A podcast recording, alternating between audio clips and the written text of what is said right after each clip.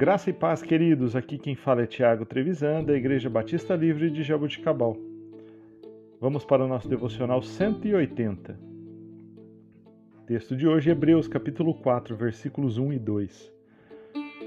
Visto que nos foi deixada a promessa de, de entrarmos no descanso de Deus, que nenhum de vocês pense que falhou, pois as boas novas foram pregadas também a nós, tanto quanto a eles mas a mensagem que eles ouviram de nada lhes valeu, pois não foi acompanhada de fé por aqueles que a ouviram.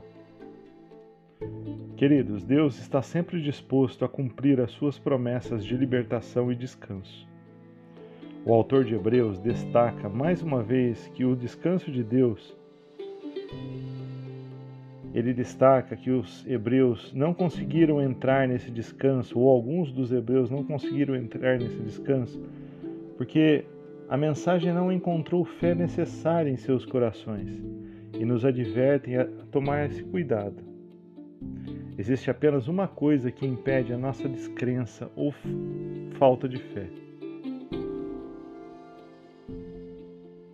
O Senhor deseja que recebamos bênçãos maravilhosas mas elas só podem ser obtidas pela fé.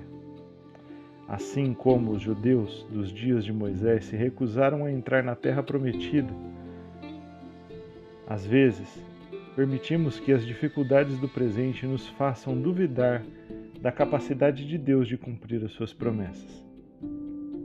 A fé em Cristo, não em nossos esforços, é o único caminho que leva ao crescimento espiritual no versículo 7 deste capítulo, lemos o seguinte: Por isso Deus estabelece outra vez um determinado dia chamado hoje, ao declarar muito tempo depois, por meio de Davi, de acordo com o que fora dito antes: Se hoje vocês ouvirem a voz, a sua voz, não endureçam o coração.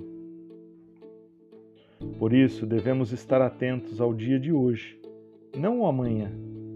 Não foi ontem. Hoje é o dia oportuno de ouvir a voz do Senhor. Ao dizer isso, ele prossegue exaltando a palavra de Deus.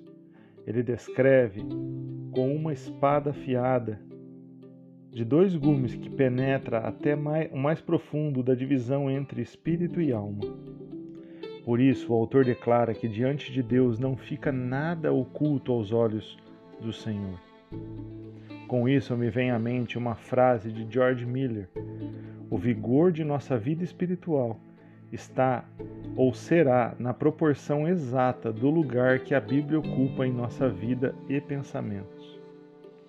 Queridos, que Jesus seja glorificado em nós, que sejamos a esperança da glória para os que estão à nossa volta. Deus abençoe o seu dia, em nome de Jesus.